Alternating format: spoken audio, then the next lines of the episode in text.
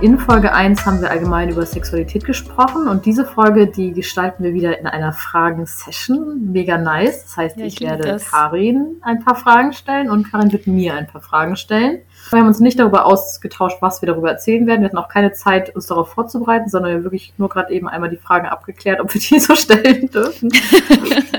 und auch so dieses Freigeben meines Körpers in seiner perfekten Imperfektion ähm, hat mir sehr viel Heilung gebracht.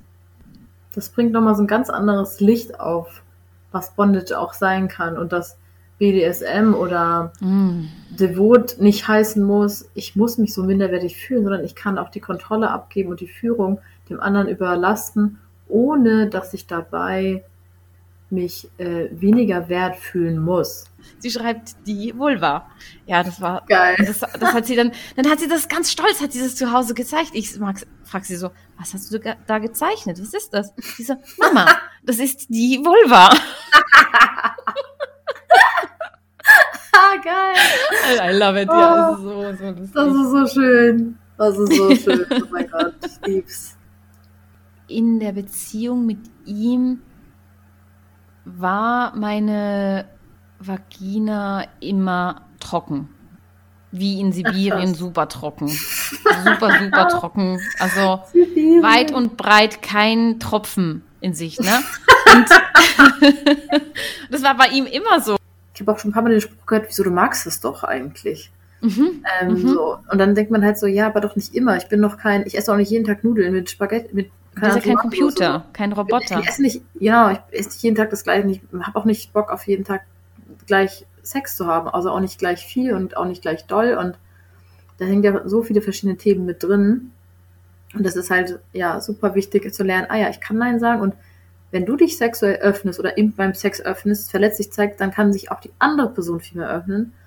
Und vor allen Dingen lade ich äh, euch Männer dazu ein, dass ihr auch mal ansprechen könnt und der Frau dadurch auch viel mehr die Chance gibt, hey, gefällt dir das? Es ist ein, es ist nichts Schlimmes, mal zwischendurch zu fragen, hey, gefällt dir das bei einer neuen Stellung? Du musst nicht ständig danach abgucken, ob du der Beste bist und ob dir das gefällt, sondern es geht wirklich mehr darum, teste mal ab, ob der Frau das wirklich gefällt, hey, oder was möchtest du denn mal ausprobieren? Ich bin manchmal ganz überrascht, wenn Männer mich das fragen, so, hey, welche Stellung möchtest du ausprobieren? Ich denke mir so, wow, ich bin voll überfordert, was soll ich machen? Weil ich, ich gebe voll oft die Führung ab, so. Das ist einfach ein Wort, wo du immer dein Geschlechtsteil verniedlichst und das ist nicht hilfreich im Selbstbewusstsein. Ich stelle mir jetzt gerade so lustig vor, hast du da einen kleinen Penisli? Oh, der ist aber niedlich doch. ja, wirklich so. Andersrum kannst du dir das nicht vorstellen. Gibt es eine Verniedlichungsform von Penis? Der kleine Nein, Pim Pimli? Jo, Pimmel, Pimmel. Das ist ja oft, wenn man stur Sport macht, nach Leistung getrieben, Mhm. dann ist man auch stur Leistung in der Körperspannung, in der ganzen, also das ganze System, das ganze Nervensystem, die ganze Körperhaltung, auch der Mind ist viel äh, strenger, viel strukturierter dann.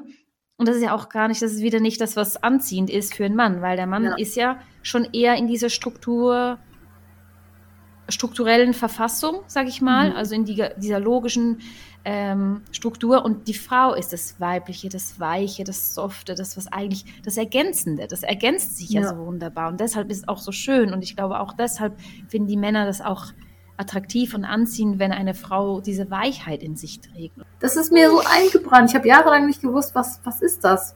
Hat mich so im Kindergarten, im Kindergarten, nee Quatsch, das war in der Schule. In der Schu Grundschule hat mich gefragt, eine Freundin gefragt, was der G-Punkt ist. Ich weiß nicht, ob ich das letzte Mal schon erzählt habe und ich meinte, ja, die gelbe Tonne. ich, bin, ich bin zu Hause zu meiner Mutter oder zu meinen Schwestern, ich weiß nicht mehr, meinte, was ist der G-Punkt? Und dann haben die gesagt, die gelbe Tonne. Und ich dachte so, oh, wie gemein. Und dann hab ich Nein. ihr erzählt. Und dann stand ich natürlich richtig doof da. schlimm, ja, wirklich schlimm.